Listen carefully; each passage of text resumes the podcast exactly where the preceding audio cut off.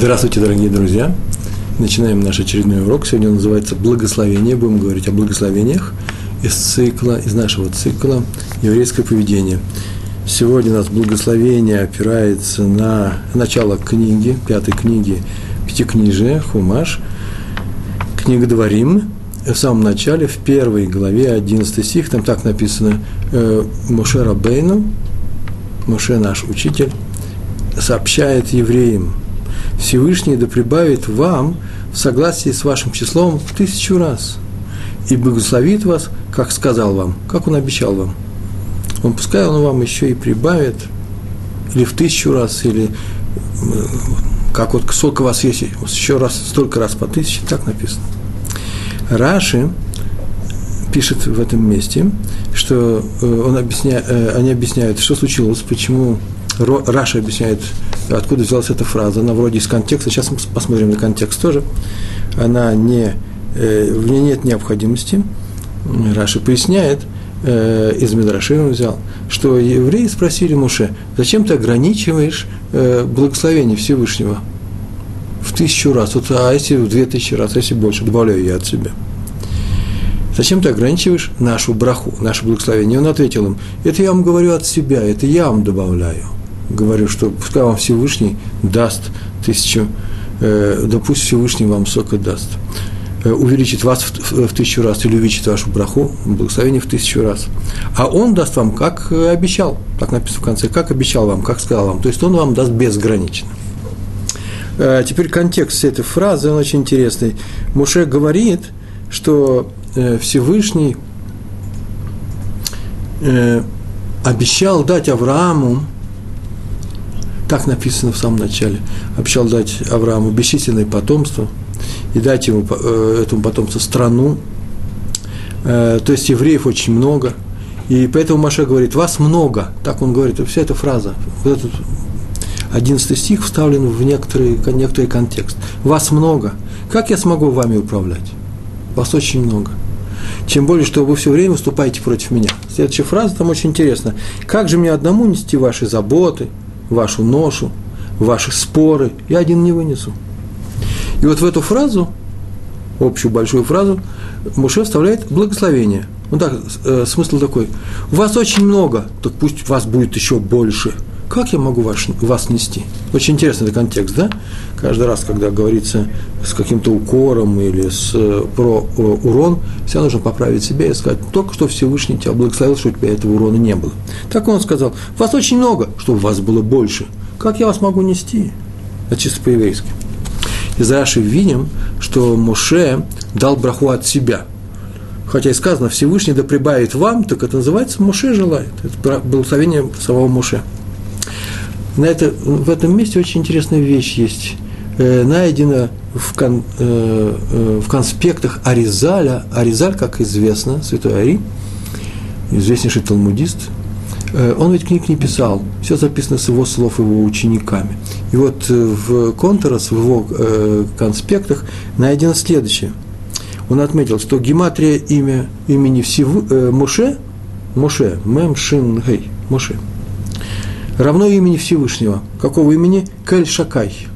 Вот если мы напишем Алиф Ламит, это будет Кель. Я немножко меняю, потому что нельзя произносить слова Всевышнего вслух, если мы не читаем сам текст, не молимся и не говорим благословение. Алиф Ламит, а потом Шакай, это Шин, Далит, Юд. Вот если мы посчитаем гематрию э, этих двух слов, имя Всевышнего, то он совпадает с именем Моше. То есть каждый раз, когда мы видим Кальшака, это будет всегда Муше. Что такое гематрия, вы знаете, да? За каждой буквой есть, кто сейчас не знает в наше время. Но сейчас мы кое-что узнаем новое, кстати. За каждую букву закреплено его численное, э, э, ее численное значение. За алиф это один, бейс это два, гимл это три и так далее. И тав, последняя буква, это 400, 4 сотни. Так вот, если теперь сложить у, у любого слова, э, вычислить сумму числовых численных значений всех его букв, это получится гематрия. И когда э, э, гематрии двух слов совпадают, то это не случайно говорят, что между э, словами есть некоторая связь. Некоторые называют ее каббалистической, я ее называю гематрической. Гематрической. Связь гематрии. Значит, какая-то связь между ними. Так вот, Моше и Кальшакай совпадают. Но самое интересное, я об этом написал Аризаль, что есть еще еще одна гематрия, гематрия более, более высокого уровня, называется э, милуй отиот, это называется полные буквы. Если вместо самих букв написать в каком-то слове название этой буквы еврейскими буквами и почитать гематрию, то это будет полная гематрия. Что это означает? По-русски буква А, она и называется буква А. А раньше она была АЗ. Слово такое АЗ. Это при, при, пример. Б это Б сейчас, а раньше это было буки, аз, буки, веди и так далее. Так э, э, на иврите, который появился раньше, он вообще изначально появился, первый язык на земле, каждая буква имеет название. Алиф – это слово. Алиф, ламит, it. Э, бейс – бейт, юд, тав э, и так далее. Э, это полное написание. Так вот, если теперь написать для слова не, не его буквы, в которые входит его, а вместо каждой буквы ее название, получится полная гематрия. Поэтому если написать Кель Шакай полными буквами, то получится э, не что иное, как тысяча. Элиф. Значение это будет тысяча. Отсюда мы видим, что Муше, в данном случае он говорит о себе, а именно, Моше говорит о Всевышнем, Кель Шакай, в котором есть что? Э, э, приравнено значение его по гематрии, и это совпадает с полной гематрией тысячи. То есть, говоря о тысяче, Муше говорит о себе. Каждый раз, когда Муше говорит тысяча, тем самым он говорит о себе в каком-то смысле. Да будет вас в тысячу раз больше, это называется, это браха от Муше. Почему? Потому что в тысячу раз. Это означает, что Муше дал браху от всего, что вошло в его имя. Всеми своими буквами. На иврите это называется всем своим сердцем, всей, всей своей душой. Вот о чем это говорит. А раз так, то отмечает комментатор, это называется сердцем и душой, это называется с любовью. Вот что найдено в э, записях Аризаля, каждая браха ровно настолько браха, насколько в ней присутствует любовь того, кто говорит браху, тому, кому он ее произносит.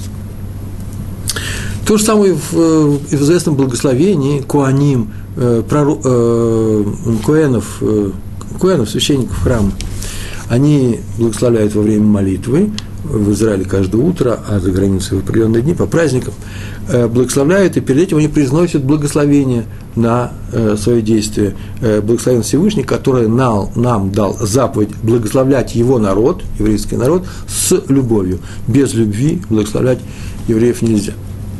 Мы сегодня говорим о благословениях – и я буду приводить примеры, истории. Это, между, между прочим, уже на самом деле вторая лекция, когда-то у нас уже была лекция, поэтому ее повторять не будем. Но, может быть, в некоторых совершенно э, необходимых таких местах, расскажем сейчас все по-новому, так или иначе, сейчас мы говорим о том, о благословении, которое произносится людьми. И уже несколько выводов можем сказать. Первый вывод такой. Надо стремиться получить благословение, ибо данное благословение праведникам – Э, оно от Всевышнего, как от Моше. Видите, Моше – это благословение, которое на самом деле он как, как передает его от Всевышнего. Вы помните, что Авраам э, благословил э, Ицхака. Ицхак, это уж точно написано впрямую, благословил Якова – это благословение было непростое, он собрал сначала дать его Исаву. Видите, это благословение, за которое люди боролись. Потом от Якова получали благословение. Вы помните, что и Йосеф привел своих детей и перед э, умирающим отцом поставил своих сыновей Ефраима и Минаши и попросил его э, дать им, им благословение. Это благословение на века, это благословение им потомкам, это благословение от Всевышнего. И есть специальные книги, в которых написано, э, в каком порядке, кто какое благословение получал от Всевышнего, э, начиная с первого человека Адама, как оно дошло до Авраама, а дальше это уже в Хумыше, э, в, в Торе нашей написано. Итак, первый вывод, нам вся стремится получить благословение от праведника, почему? Потому что праведник ближе ко Всевышнему, он ведь праведник, он живет жизнью Всевышнего, выполняет заповеди, и поэтому благословение должно действовать и работать. Второй вывод, благословение только тогда действует, когда оно, когда оно дано, мы сейчас только об этом сказали, с максимальной любовью. То есть, э, сказать человеку «будь здоров», значение «отстань от меня», это не называется дать благословение. Так часто бывает, да? Ну, а ты будь здоров. Но его можно превратить в благословение, между прочим, если добавить после него «Амен». Человек тебе говорит в шутку что-то или говорит, может быть, даже в сердцах, а ты ему добавь слово «Амен», и ты тем самым поставил печать и сколько ты хочешь получить от него, столько ты сейчас получаешь. Вывод браха только тогда становится брахой, когда получающий эту браху принимает ее, говорит Амен.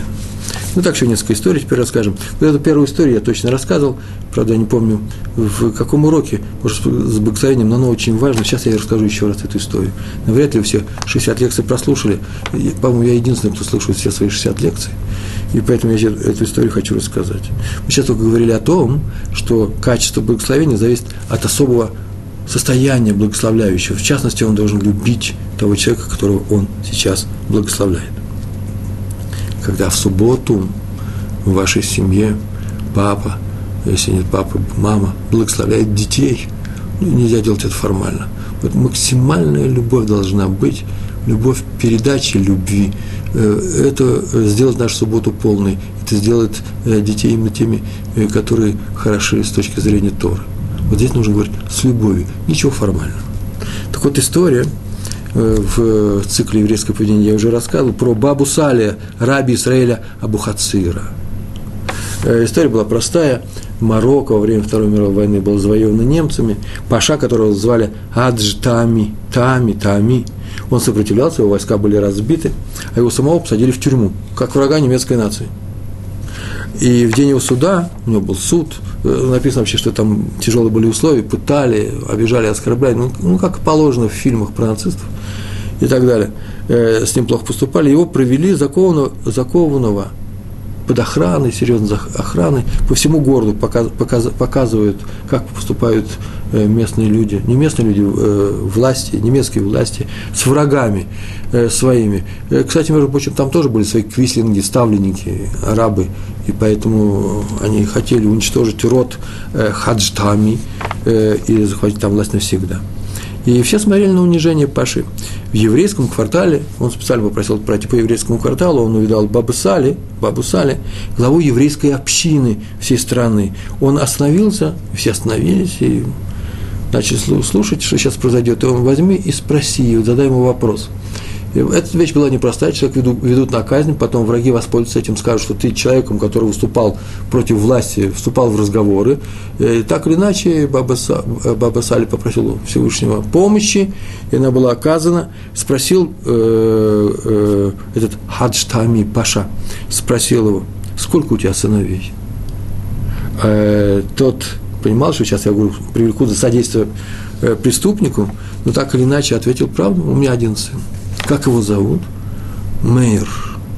Вот он рядом стоит.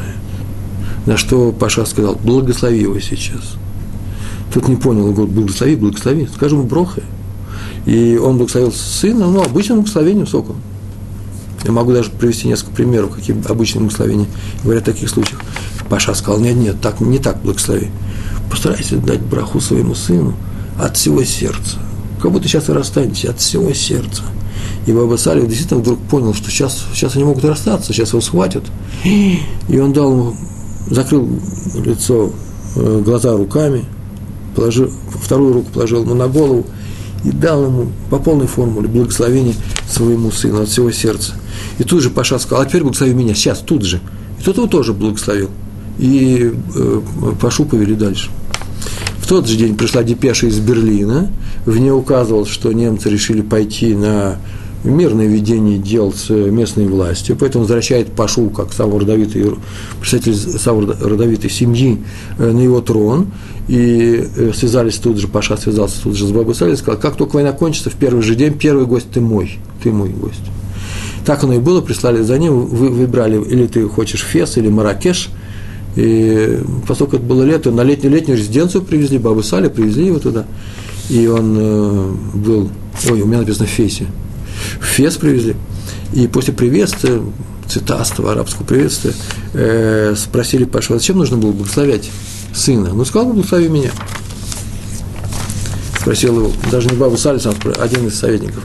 А тот удивился, Паша, и говорит, ну, разве не известно, что действенно только та браха, и работает только та браха, которая идет из самих глубин сердца. Нет ничего искреннее и глубже, чем благословение Отца – сказанное сыну. Она работает. Тут же это и сработало. Это мы просто иллюстрация, короткая иллюстрация на то, что такое любить в тот момент, когда ты благословляешь какого-то человека, любить этого человека. Ну, теперь еще ряд историй, которые сейчас вам расскажу. Э, они иллюстрируют э, некоторые положения, которые нам нужно важно знать сегодня. Э, не для того, чтобы собрать, чтобы узнать о том, что такое гематрия высшего порядка. Это тоже интересно, но нет, нет, самое главное в нашей жизни. Про женщину с больным сердцем в браке рассказ сейчас пойдет. У нее на самом деле были боли.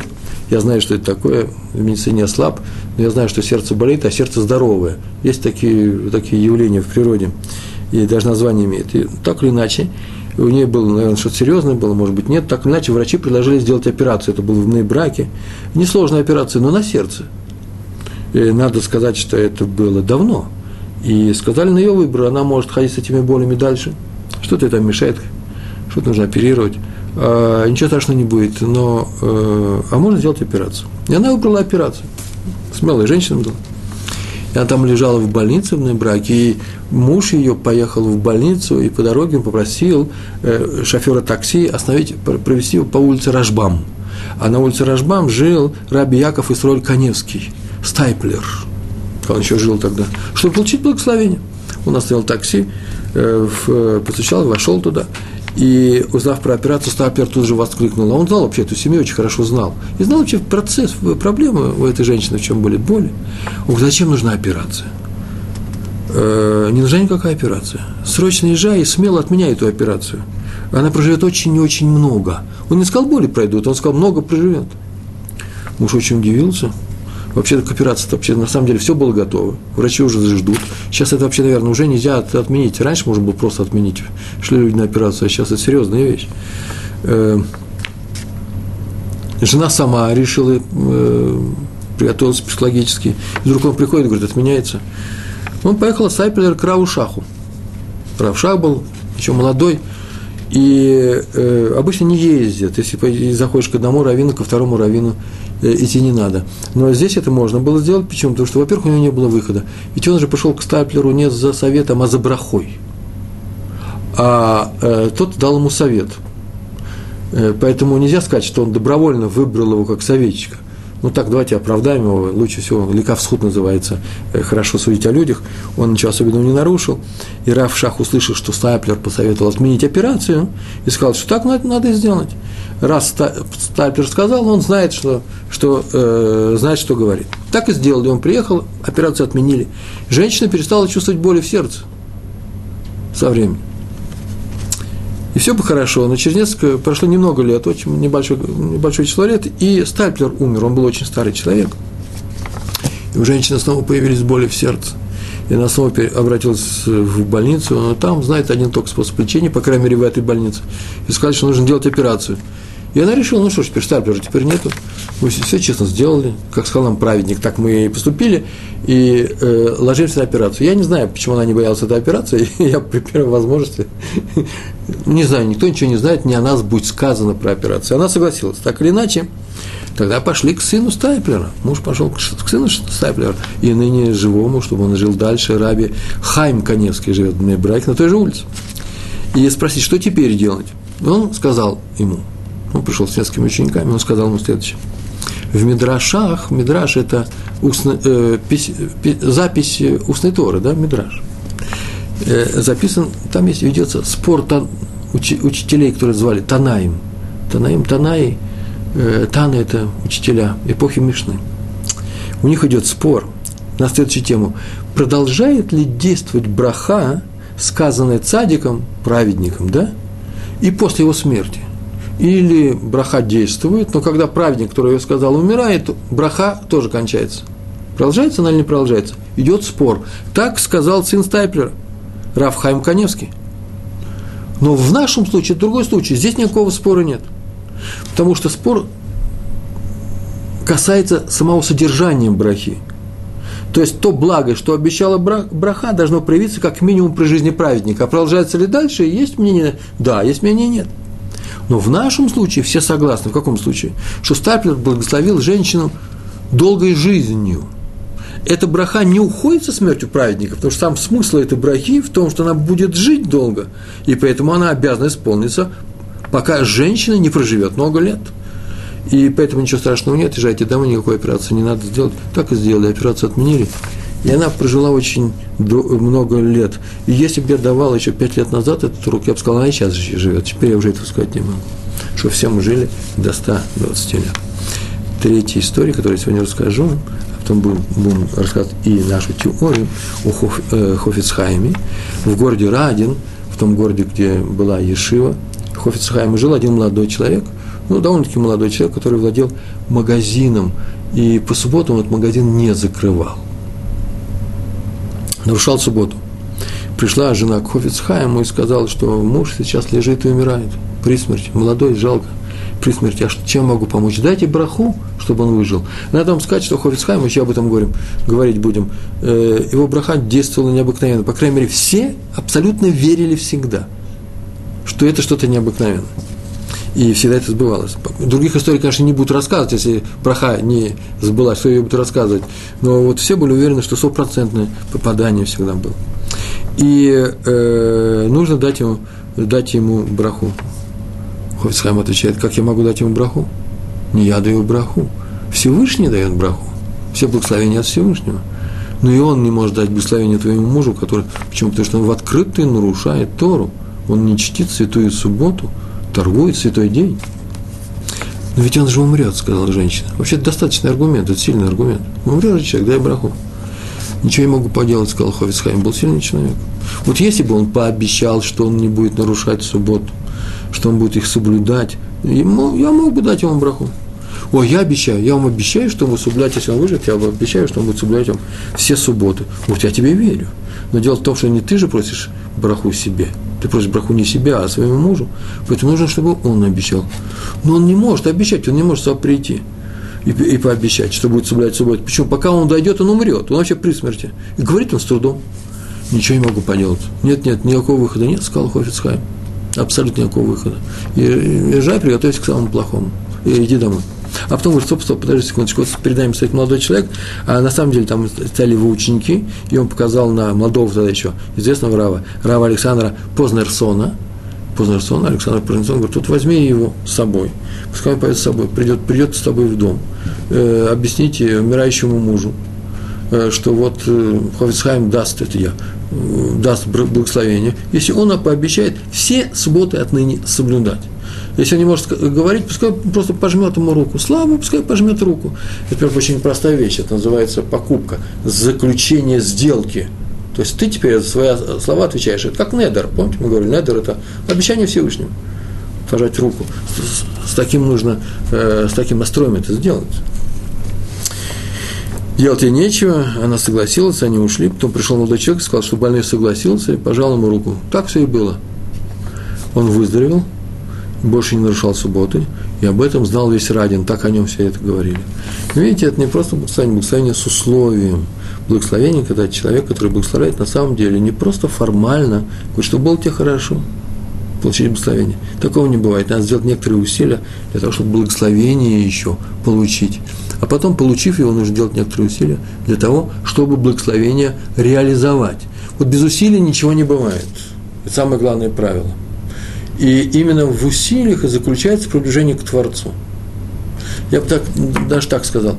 Э, нельзя стоять на месте и э, быть верующим человеком, нужно только приближаться к нему. Вот это приближение, кто знает э, физику, математику, механику, первое производное от координат, да, x с точкой. О, это и называется близость от Всевышнего. Близость от Всевышнего – это не что иное, как скорость приближения к Всевышнему. Не расстояние до него, а скорость приближения. Ну так, заодно это постороннее замечание.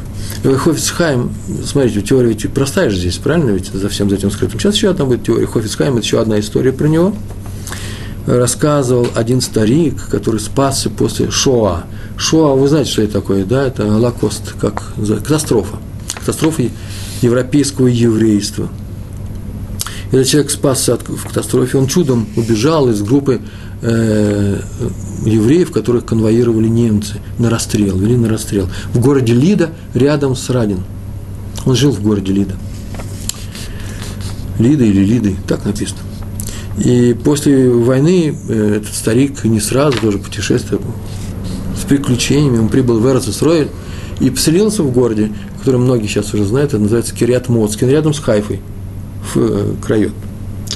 И была встреча ветеранов катастрофы, переживших, э, выживших в гетто, спасшихся от расстрелов и так далее. И там он тоже выступал и рассказал о своем чудесном спасении. Здесь я не буду рассказывать эту историю, как он спасся, чудо. А в том добавил, что всю жизнь он э, думал, в силу чего он остался в живых. Что такое случилось у него, заслуг его или заслуг его родителей, заслуг людей вокруг него были. Почему-то нужно было оставить его в живых. В силу чего? И он говорит, что одна, я однажды, в общем, догадался, в чем дело. Скорее всего, именно это. Никто не знает э, железно, но, скорее всего, можно было бы объяснить это следующим образом. Дело в том, что когда он был молодым, он жил в своем родном городе, Лида, и все это литовское еврейство, и он э, ехал из Вильнюса, из Вильны в Лиду. Э, ехал в машине, как я полагаю, там было много народу, значит, все, скорее всего, это был все-таки автобус. Такой небольшой автобус. 30-е годы, я знаю. И он ехал в, из, Виль, из Вильны в Лиду, и вдруг он увидел, что с магистрального шоссе автобус сворачивает незапланированное и едет в другую сторону, э, приближаясь к какому-то городку. И он тихо спросил своего соседа, слушай, а куда мы едем? Зачем нам нужен этот крюк? Он говорит, у нас тут есть один пассажир, который там хочет выйти. И евреи, азиаты разговаривают, он говорит, что это за пассажир-то? Кто он такой? Вроде всех знаю. Не знаю, знает ли он всех. Лида недалеко от, э, от, э, от Радина. А едут они в Радин. Едут они в Радин. То говорит, зовут этого человека Хофицхайм. О, Хофицхайм, кто же его не знает, кто же его не слышал о нем. Если даже никто не видел, ну, по крайней мере, видели, э, слышали, книги читают. Величайший и праведник, и величайший учитель э, того поколения, да и нашего тоже. И Ховицхайм подъехали к дому Хоми, э, э, он спросил, а кто тут Ховицхайм? Старик ничего не ответил, когда подъехали в этот город, этот старик встал и начал выходить. И он понял, что это был Ховицхайм. Он схватил его саквояж и выбежал вместе с ним помочь, спустил его. Встал, и дом рядом, это город, и вот, вот дверь, и он тоже поднес этот саквояж и поставил рядом с, рядом с дверью. И Хофисхайм посмотрел на нее и вдруг положил ему руку на плечо и сказал, да будет с тобой Всевышний во, во всех твоих путях, во всех твоих начинаниях. Это тем более странно, что Хофисхайм давал очень много благословений. И, э, но когда его просили, сам по себе это была редкость большая. И таких случаев было несколько. Вот один из этих случаев. Почему-то он вдруг этому молодому человеку дал благословение.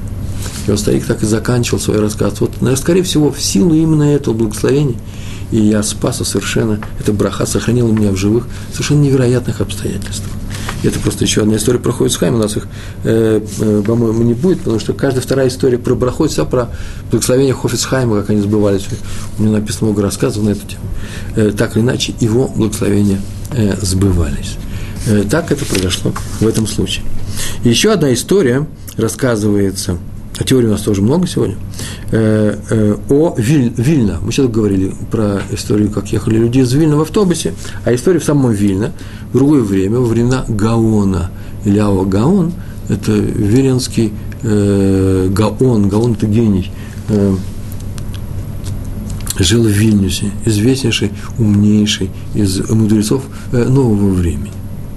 Жил в Вильне один старик, древний годами – можно сказать, древние годами, по-русски говорят, да, но очень крепкий, здоровьем. И он всем рассказывал, как он получил свое долголетие, в силу чего. Однажды, да нет, не однажды, вообще он молился в той синагоге, она центральная, центральная синагога, она и сейчас еще в Вильнюсе стоит вместе с Гаоном, уж новое здание сейчас. Э, в одной синагоге, в, э, э, в том же Миньяне, где молился Гаон. И после утренней молитвы Шахрис, он всегда оставался, молодой человек был, чем мальчик, ну, не знаю, 15 лет, он оставался и читал Тилем. Это очень важная вещь, и вам тоже советуется. Э, это как благословение от э, царя Давида. Э, тот, кто хочет получить благословение от царя Давида, Аллах Шалом, да к миру будь упомянуто его имя, там нужно читать Гилем, псалмы. Чудодейственные вещи, у нас есть перевод, и много таких переводов. Я лично переводил тоже книгу э, на русский язык, с транслитерацией, потому что лучше всего читать это на иврите, хотя бы русскими буквами, но еврейские слова.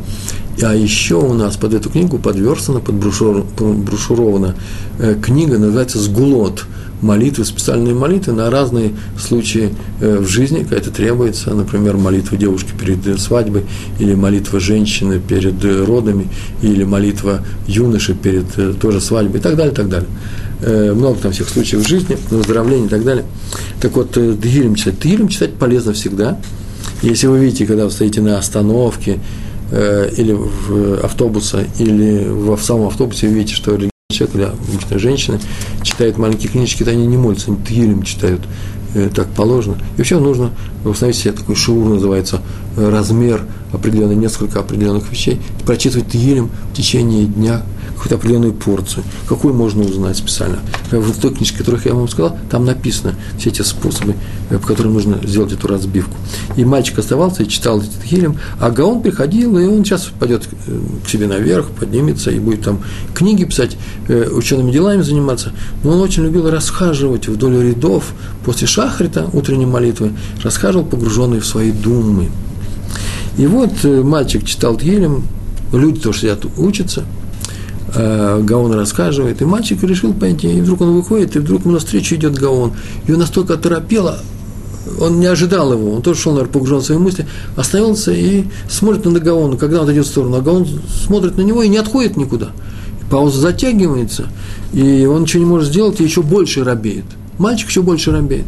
Так Гаон взял его тоже за плечо, положил руку за плечо и сказал, с улыбкой сказал, мой сын, чтоб ты был так здоров, отдай мне мои цицис цицис, цицит, цицит, это, э, это, вы знаете, да, это нити на талите, и когда он ходит э, э, э, в большом талите, э, то э, эти цицит тоже длинные, и если их спустить немножко с плеча, они могут и до земли э, достигать. Это у меня внутренний талит, э, котн, поэтому цицит не очень длинные, они. Э, и спасибо оператору. И э, они были на земле, и э, мальчик наступил на эти цициты и стоял так. Оробевший стоял. А э, Гаон не может идти в сторону. Почему? Потому что э, его циц прихвачен чужой ногой. И он ему сказал, и именно не в сердцах сказал, он с улыбкой сказал, чтобы ты был мне здоров. Э, то есть он что-то попросил такое рисковатое э, и уменьшил эту резкость, и уменьшил эту резкость э, тем, что он э, дал ему благословение серьезное благословение, чтобы ты был мне здоров. Мальчик тут же э, побежал домой, рассказал своему отцу, тот обрадовался, собрал большую трапезу, собрал миньян на людей для молитвы, раздал сдаку бедным очень большой, обил всем, что его сына получил особую браху от Гаона на здоровье. И все в это поверили, никого не было ни одной секунды э, сомнений. И он прожил очень большую жизнь, ни разу ничем не заболев, без болезни и хвори. Вот что, чем это интересна эта история. Э, получил ее, конечно, случайно. Кто-нибудь мог сказать, э, не понимаю, смотрите, он, ему это повезло, а я не пошел и не наступил на цицит э, Веленскому Гаону. Нет, нет, это не так делается. Значит, этому мальчику полагалась эта браха, и так сделал Всевышний, что произошло то, что произошло.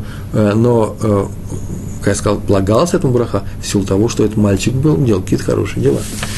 Поэтому делать хорошие дела, а не ждать, когда тебе в лотерее выпадет хороший билет, э, или когда э, какой-то осьминог э, проквакает твою победу в финале э, э, футбольного чемпионата, или же э, когда ты наступишь на одежду какого-нибудь известного равина. Нужно делать хорошие дела. И так получишь благословение. Браха праведника сбывается. И мы об этом уже говорили неоднократно и очень часто. Браха праведника – сбывается. И не потому, что он э, знает, э, что нужно сказать в нужный момент, не потому, что он э, пророк. Мы говорили об этом и в прошлом уроке, очень часто говорили. В прошлом уроке так говорили. Так написано у нас, все, что выходит из уст человека, будет сделано. Как в прошлом уроке. Кем будет сделано? Небом. Все, что скажет праведник, чем выше уровень праведности человека, тем больше небо к нему прислушивается. Как мы видим, для того, чтобы управлять этим миром, помогать людям. Что значит управлять? Помогать людям. Нужно быть праведным человеком. Это не просто совет, э, как мы говорим, совет своим детям. хороший совет, педагогический совет, так мы говорим, педагогические советы. Э, говори спасибо, э, скажи тете спасибо, когда она тебе что-то хорошее сделала. Пропусти женщину, не толкай детей, скажи здравствуйте, скажи до свидания. Это все это этикет. Это можно научить. Почему? Так принято. Мы так и определяем людей. Вот смотрите, эти люди, они культурные, воспитанные. Хорошо быть хорошим, так мы говорим. Но и культурно воспитанные люди могут делать плохие дела, как вдруг они увидали, что это им выгодно. А мы можем дать другой совет. Вам это, хотя это вам и выгодно, а все равно вы не делайте своих плохих дел. Не, не крадите. Он скажет, все понятно, но это же ведь не спасибо, это же не до свидания, это же не просто этикет, это моя жизнь. Почему я должен так себя вести? Ну, хорошо бы, говорим мы, будь приличным человеком. Почему нужно быть приличным человеком? Ведь неудобно же быть приличным человеком. Удобно как раз хорошо воровать. Уже говорили на эту тему. Подвернулся тебе несколько миллионов, украл и купил футбольную команду в Англии. Это же хорошо. Я сейчас без всяких намеков, я ничего не знаю. Это для шутки, не больше, чем шутка. Но есть же случаи, когда на самом деле люди воспитанные, культурные и занимаются тем, что э, делают себе карьеру за счет других людей. Интеллигентный человек, профессор – я придумываю сейчас. Я ни одного такого человека не знаю, скорее всего, такие бывают случаи, правильно? Карьерист, который идет прямо по головам всех остальных. Люди жестоко поступают с другими в, именно в плане карьеры. Или, например, э, резко разговаривают с соседями, а иначе иногда бывает, что и плохие дела делают сосед, соседам, э, спорят о том, где поставить забор – э, участку всего-то на одну ладонь прибавить его или уменьшить, но нет, человек не может поступить своим. Почему? Ведь он же культурный и воспитанный. Он же кончил замечательный институт, у него же есть хорошие труды. Он же его вхож в приличное общество. Почему он себе позволяет плохие вещи? Да потому что все, что мы говорили сейчас, это для этого человека, не для нас с вами. Мы с вами живем по-другому, правильно ведь? А есть такие культурные люди, которые культурно ровно настолько, насколько их воспитали насколько они считают это допустимым. Но когда идет разговор о том, чтобы получить что-то чужое, отставить свое, свое понятие чести и так далее, то они могут вообще-то свою культуру потерять. А сейчас мы приходим к другому выводу. Оказывается, это не просто пожелание, не только совет. Хочешь, чтобы все в мире было хорошо у тебя, твоих детей? Хочешь, чтобы у тебя были, появлялись только правильные желания, красивые желания? И чтобы у тебя не было плохих испытаний, когда тебе придется э, решать вопрос, украсть или не украсть, убить или не убить, не дай Бог, э, изменить или не изменить. Нет, хочешь жить по-человечески, будь хорошим человеком. Это необходимость, это не благой совет. Это не совет, Сережа, скажи тете спасибо. Это необходимость жизни. И тогда твое благословение будет на самом деле серьезным благословением, и оно будет сбываться. Э, вещь простая, правильно ведь? Это же мы говорим о физических вещах, метафизических вещах. Э, можно проверить, э, статистику сделать, сколько благословений праведников помогло умирающим людям. Почему? Давайте так и будем выписывать нашим больным. Тебе полагается пенициллин 4 кубика, э, какому-то лекарства 3 таблетки и браха такого-то человека, такого-то праведника соседней улицы два раза в день. Ой, он дорого берет, может подешевле? Нет, к этому будешь ходить вот этот браха, он сами у нас работает по договору с нашим, э, с нашим медицинским центром. Э, такой праведник там, будешь приходить к нему, и идет человек, подходит к нему, таблетку в рот принял, э, сказали ему браху, и пошел домой. И врач отмечает, о, явное улучшение. Почему мы так не делаем? Почему браха не работает таким образом? Да потому что праведник – это совсем другое понятие. Это не тот, который лечит. А праведник – это тот, кто праведник. И тогда он лечит. Но ну, на эту тему еще будем говорить, это такое маленькое теоретическое отступление. Мы говорили о том, как, да, еще вот этот рассказ о том, как люди ценили браху Ховицхайма. Верили в нее? Может быть, все дело-то и в вере. Есть такие, такие уроки, я могу тоже показать об этом, о том, что как ты веришь в браху, так она тебе помогает. Есть такие уроки. Но сегодня просто не об этом. А тут просто на самом деле, на удивление, верили в своего любимца. Можно сказать, просто любимца еврейского, любимца еврейского народа Хофиц Хайм рассказывал Раби Лейб Гроснес, ученик Ховицхайма. Э, в городе Радин была Ешива, в ней был Раби Нафтали Троп, известнейший раввин, был очень старый человек в это время, о котором сейчас будем рассказывать. Э, он умер, и Хофицхайм тоже в городе э, жил, он не был руководителем Ешивы, но он был еще старше, очень старый человек был. И выбирали Рош Ешива, руководителя Ешивы в городе Радин, и приехал навестить Ховицхайма, из, из, из Израиля приехал э, Раби Исар Залман Мельцер, известнейший раввин, умнейший человек. И как к нему приехал, Ховицхайм заодно, вместе со всеми остальными делами, предложил ему дать урок Талмуда в Ешиве перед учениками. И тот дал такой серьезный, красивый, глубокий урок, что, я бы так сказал, ученики стонали. Это что-то было необыкновенное. Мельцер, э, Раби Мельцер, он и запись его уроков производит большое впечатление. Что-то необычайно умное, глубокое и, и, э, и, все по делу. И когда они все это выслушали, они решили, что лучшего главы Ешивы у нас быть не может. Нужно его пригласить. Ему об этом сказали, он посмеялся, у него вообще-то у него есть Ешива, Эцхаим, у него Ешива в, в Израиле – и тогда ученики сделали очень просто, э, чисто литовский способ, потом стал советским, а теперь он общемировой. Они написали прошение и собрали подписи. Вся, вся Ишива собрали подписи. Так, ну, так, ну, в то время это работало. Мы принесли ему и дали, вот, видите, подписи собрали, может, вы останетесь у нас. И поручили эти подписи собрать и принести к Раф Гроснесу, вот Лейб Гроснес, ученик Хофицхайма, который все это записал в своей книжке. И э, он пришел к нему, к Рафмельцеру, там, где он жил, и встретил его в дверях. Он уходил с акваяжем. Рафмельцер уезжает в Израиль. А он ему дает э, бумажку эту. Он взял бумажку, прочитал ее, расчувствовался. Ой, говорит, такие хорошие слова написаны, хотят меня оставить здесь. И говорит, ну дело-то в том, что я сейчас такую браху вчера вечером получил такую браху от Хофицхайма, которой я сейчас не могу уже здесь остаться. Что за браха? Какая браха?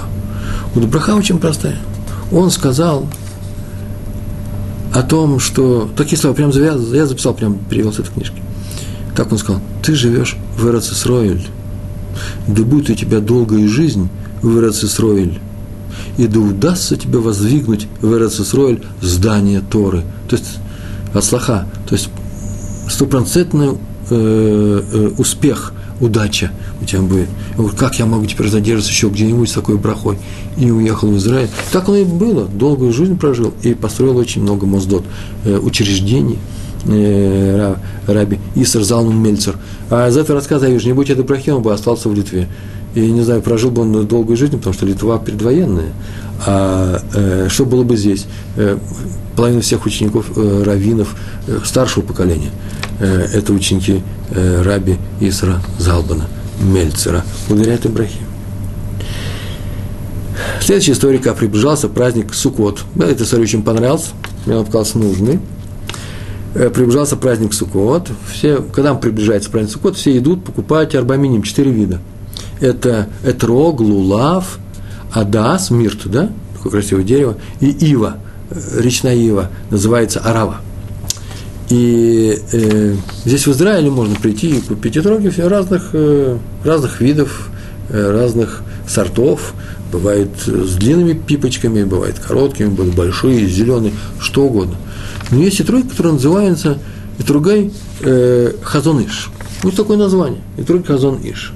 Они считаются, как правило, они, они дор, и дорогие, дороже всех столько большие, сколько они, как правило, без всяких э, вещей, которые их делают некошерными. Они чуть дороже. А коробочка лежит, проверенная она, это так написано. Ме и другой, хазон иш. Я всегда думал, что это еще за порода такая? Ну, наверное, это какой-то особый такой сорт, э, который в силу того, что хазон иш очень Макпид очень э, серьезно относился к любым нарушениям в, дан, в данной области. То, что другие простят, он говорит, это нет, это не кошерная вещь, и поэтому такие троги их так называли, называют его именем. А когда название, э, дело-то было очень простое. Значит, э, есть такое правило, которое требует, чтобы этрог, дерево прекрасное, да, написано в Торе, было не просто дерево, написано дерево, оно должно само по себе быть дерево, оно не должно быть привитое – это не привив, не привой одного дерева на другом. Не может быть два сорта свести к одному. Вот самое главное. Никакая не, не селекция. И а селекция совсем другая. Э, произошла такая история. Однажды Казон Иша зашел его ученик, звали его, написано, Раби Михаль Юда Ливкович. Он сейчас живой, старый раввин в Браке. И когда он к нему пришел, один из любимых учеников Хазон Иш подошел к, к шкафу, к, пол, к полке, взял на полке конверт, открыл и показал, что там лежат. А там лежат косточки. Косточки от трога. Они как лимонные косточки, чуть побольше. Он себе на ладони, показал ему и говорит, это от того итрога, который у меня был несколько, ну, полгода назад, э, тот, который я, которым, которым я молился, который я поднимал в праздник Суккот. Вот он был совершенно кошерный. И вот э, эти косточки посадить, то и дерево будет совершенно кошерным. То есть дерево нормально будет, а и на нем будут растать тоже кошерные. Кто знает, какой там, какие там итоги вырастут. Ну, он так сказал. Нужно взять, пойти и посадить. Он говорит, ну да, надо пойти посадить. Да нет, ты пойди и посади. Где посади? Сказал Раф Левкович. Э, Левкович. И он говорит, у тебя же есть дворик. У меня браки не у всех есть дворик. Возьмешь, посадишь. Тот ему сказал, что он никогда прежде не занимался посадкой фруктовых деревьев. Ничего в этом не понимает. Больше того, он настолько ничего не понимает, что где-то слышал, что вообще фруктовые деревья не размножают э, косточками, а нужно саженцами их размножать. Косточками что это такое? Нет такого размножения. В теплую землю виноградную косточку зарою. Это ошибка поэта, не бывает такого. Надо саженец, веточку, да еще выращивать, это я же от себя добавлю, чтобы там э, э, корешочки появились где-то, да, в теплой воде, потом все посадить специально с торфом землю, это целая история.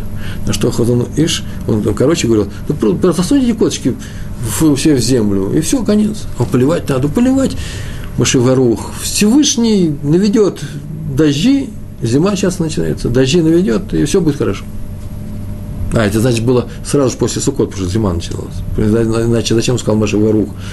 Э, та вставочка в нашей молитве, когда мы говорим, что Всевышний, э, мы просим у него дождей. Это на зиму. И в это все будет. Ну, так и сделал. Что теперь делать? Рави Ливкович, Хазон и его учитель, сказал, посади, он посадил. Ответственность с ним большая. Посадил, сказал, что нам еще сказал? Помолился Всевышним. И они проросли. И через несколько лет выросли деревья. И на всех этих деревьях были плоды кошерные. И теперь от этих плодов берут, а может быть, часто уже как раз э, саженцами, веточками размножают. Но так или иначе, от этих косточек, которые он дал, идут э, те плоды, которые называются э, этрогей хазун иш. Браха связана прямо с этим растением, так оно и продолжается. Идешь, покупаешь, у тебя и браха в руках, браха от хазун иш. Но это еще не значит, что будет браха такая, что тебе не надо стараться. Нужно нам тоже стараться в нашей жизни. Повторяем, делать хорошие дела, которых мы говорили раньше. Это браха праведника мудреца Хазон Иша. У нас с вами еще э, ровно 11 минут. Вы можете не проверять совершенно точно, то, что мне подсказали. И э, сейчас мы еще скажем еще одно условие. Скромность, о том, что скромность – это не помеха в брахе. Что такое скромность? Это непростая вещь. Есть такая известная книга Минхат Хинух, Раби Йосеф, Мехабр Минхат Хинух, написал Раби Йосеф, э, он ее написал, у него, это книга очень старая, старинная, у него был брат-близнец, один к одному копии. И пришла одна женщина с большим количеством проблем, плачет, страдает. В книге не написано, что она просила, она пришла за брахой и попросила у брата браху. Подумала, что перед ней стоит сам Раби Рабесов. А то был человек скромный и сказал нет. Больше ничего не сказал нет.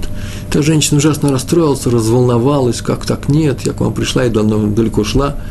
А тот говорит, нет, потому что он даже не может объяснить. Трудно ему что сказать, ты, наверное, не, не от меня хочешь браху-то, ты хочешь браху от моего брата. Ну, что-то у него язык-то не повернулся, он говорит, нет, не могу. Она расстроилась еще больше, плакать начала. Тут вошел Раф Юсеев, посмотрел на женщину, посмотрел на брата, и сразу все понял, в чем дело. И говорит, отдельно ему сказал, брат записал, потому что вообще-то нельзя э, слова выговора э, рассказывать перед всеми, так я полагаю, что э, брат сам захотел, чтобы это узнали об этом. Он так сказал, если ты из скромности не даешь ей благословения, ты знаешь, что это никакая не скромность, а наоборот гордыня. Мол, я не буду давать браху. Почему? Потому что ее хотят не от меня, а от другого. Это называется гордыня, гаева. И добавил, вообще такое есть правило очень простое. Если еврей, любой еврей просит браху, дай ему ее срочно, тут же, даже если он ошибся и просит не у тебя, а у кого-то другого. Он ошибся. Дай ему эту браху, после чего скажи, между прочим, ну я не такой-то такой, ты пойди туда, куда хочешь, но браху дай обязательно. Деваться некуда. Так и мы. Никогда не, не нужно думать, что, мол, вот я сейчас, или кто я такой, что дам, э, не дам браху. Даем браху. Даем браху в любом случае – Что такое дать браху? Это пожелать хорошие вещи другому человеку. Э, в жизни подворачивается случаев, приходится очень много возможностей дать браху другим людям. Не обязательно говорить ее громкую, красивую. Просто сказать, будь здоров. Главное, чтобы, чтобы вы были здоровы. Как у тебя мальчик учится? Мальчик хорошо учится. Ой, дай Бог ему, чтобы он лучше учился. Или, например, мальчик плохо учится, дай Бог, чтобы он исправился. Добавляйте такие вещи, они помогают. Это называется дать браху. Независимо от того, какого уровня мы. Но мы помним.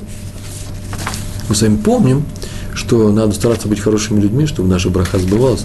Хоть этим поможем другим людям. Это очень важно. Не будем думать, э, вот, мол, я даю браху другому человеку, потому что это другая, это же не скромность. Вот я сильный, я равин. Или меня просят браху. Даем ее скромно. И знаем, что любой может ее дать. Любой человек. Но главное здесь не то, какого уровня тот, кто дает браху. Хотя тоже, между прочим, важно, это не главное, но важно, праведник он или не праведник. Чем больше праведности, я уже третий раз говорю, тем сильнее браха. Главное здесь, нужно ее давать с любовью. И давать ее нужно, не скупясь, э, щедро. Комментарии раби Минаши Кляйна на стих про Маше и его браху, с которого мы начали. Помните, да, он сказал, да, даст вам Всевышний в сто раз больше, еще в тысячу раз больше, э, чем у вас сейчас есть. Так мы начали. Про Эрос Исроэль сказано, что она без ограничений, нет у нее границ. В Медрашах так сказано. Страна, которая вмещает в себя все. Широкая она, наша страна. Поэтому про нее говорят Эрц Цви. Вы слышали такое название, да? Эрц Цви страна оленя. В каком смысле оленя? В том смысле, что она как оленевая кожа, хорошо обработанная оленевая кожа, тонкая, она может расширяться, ее можно растянуть, а ее можно, наоборот, сжать, сжать под некоторым напряжением, дать форму, и она будет очень маленькой, узенькой. Она умеет все делать э, во все стороны. То же самое и наша страна, особенно Иерусалим. А в Иерусалиме сказано, что он вмещал во время праздников – имеет возможность такое вмещать, а может так оно и было, так сказано, вмещал, в тысячу раз больше евреев, чем их вышло из Египта. Если вышло их, э, посмотрите, сколько тысяч, то на тысячу умножаем уже, переходим к, к миллионам. Э, а за границей не такая. За, за граница. Э, другие страны, кроме Эрцестроя, не такие. Они не растягиваются. Вот Мошей сказал евреям, я сейчас нахожусь за границей Святой Земли, мы туда еще не вошли. Я вам могу дать ограниченную браху. Помните, с самого начала сказали, ты, он говорит, Всевышний, даст вам Всевышний тысячу раз только, ты нас ограничиваешь в этом. Всевышний безграничен. Сейчас он объясняет, Раби Минаши Кляйн, что он им тем самым говорит, я не могу вам дать бесконечную браху, я нахожусь за границей Израиля – за границей Святой Земли. Я могу дать только ограниченную. Чем это подчеркивается? В тысячу раз. Какое еще максимальное число вы найдете? Тысячу раз. Мне не дано войти в страну. Значит, мне не дано благословить вас безграничной брахой. Но Он, Всевышний, Акадыш Буругу, Он благословит вас безгранично. Вот о чем сказано в этом стихе. Но Он вас благословит, как и обещал. Принципе, можно дать браху человеку, который ему не годится. Тоже это такое можно дать. Ну, безграничная браха. Называется не всякая браха по его мерке шита. Э, такой была браха, э, которую Ицхак хотел дать Эсаву, своему сыну, вместо Якова. И Ривка, услышав про это, э, тут же поняла, что сейчас отец подведет Исаву и подведет Якова. Он даст им не те браху. Якову он даст маленькую, можно сказать, маленькую браху, без больших претензий, а Исаву большой, и он ее не выдержит. Это, это все равно, что поставить перед спортсменом, который вышел на соревнования по прыжкам в высоту. Меня извините за примитивный образ, но он просто для меня, он, я его вижу. И человек, э, спортсмен, известный спортсмен, ученик пятого класса, а прыгает он на высоту, метр берет. И его учитель э, физкультуры поставил этот метр, он его взял. И там поставил метр пять, он это взял. А теперь, значит, поставит метр пятьдесят, он не возьмет сойдет соревнование. Он мог бы показать хороший, хороший результат сегодня, метр двадцать, а он останется с метр пять. Почему? Потому что ему поставили метр пятьдесят. Он не умеет брать. То же самое Исаву. Исаву сейчас дать большую браху, он ее не возьмет. А Якову взять, дать маленькую, значит, не раскрыть его потенциал. Называется, можно, в принципе, э, э, дать браху человеку, который ему не годится. Надо понимать, что ты, какую браху ты говоришь, какую браху ты просишь. То же самое, между прочим, сделал Билам. Если вы об этом написать статью на нашем сайте Толдот, э, э, Билам сказал, что евреев, евреев он благословляет чистотой семьи. Помните, там была такая браха, как прекрасны твои шатры Яков. При этом он надеялся, что евреи именно в семейной чистоте наиболее слабы. Так случилось, кстати. Тут же пришло испытание, после всех этих испытаний евреев, девушками Муава, если вы помните – в, в конце раздела Балак, посмотрите, сразу же после благословения проклятия Балака, э, Белама, благословение проклятия. Он давал такое завышенное благословение, что он решил, что они с ним не справятся, и он хотел сделать им плохо им на своей брахой, поэтому и сказано, что он хотел прийти их проклясть. Поэтому, правда, не удалось, потому что евреи напряглись, вылечились от этой болезни, от этой заразы, но потеряли 24 тысячи э, в той эпидемии. Так или иначе, Билам их хотел именно благословить непосильным благословением, это называлось его проклятие. Поэтому браха должна соответствовать тому человеку, которому она отдается.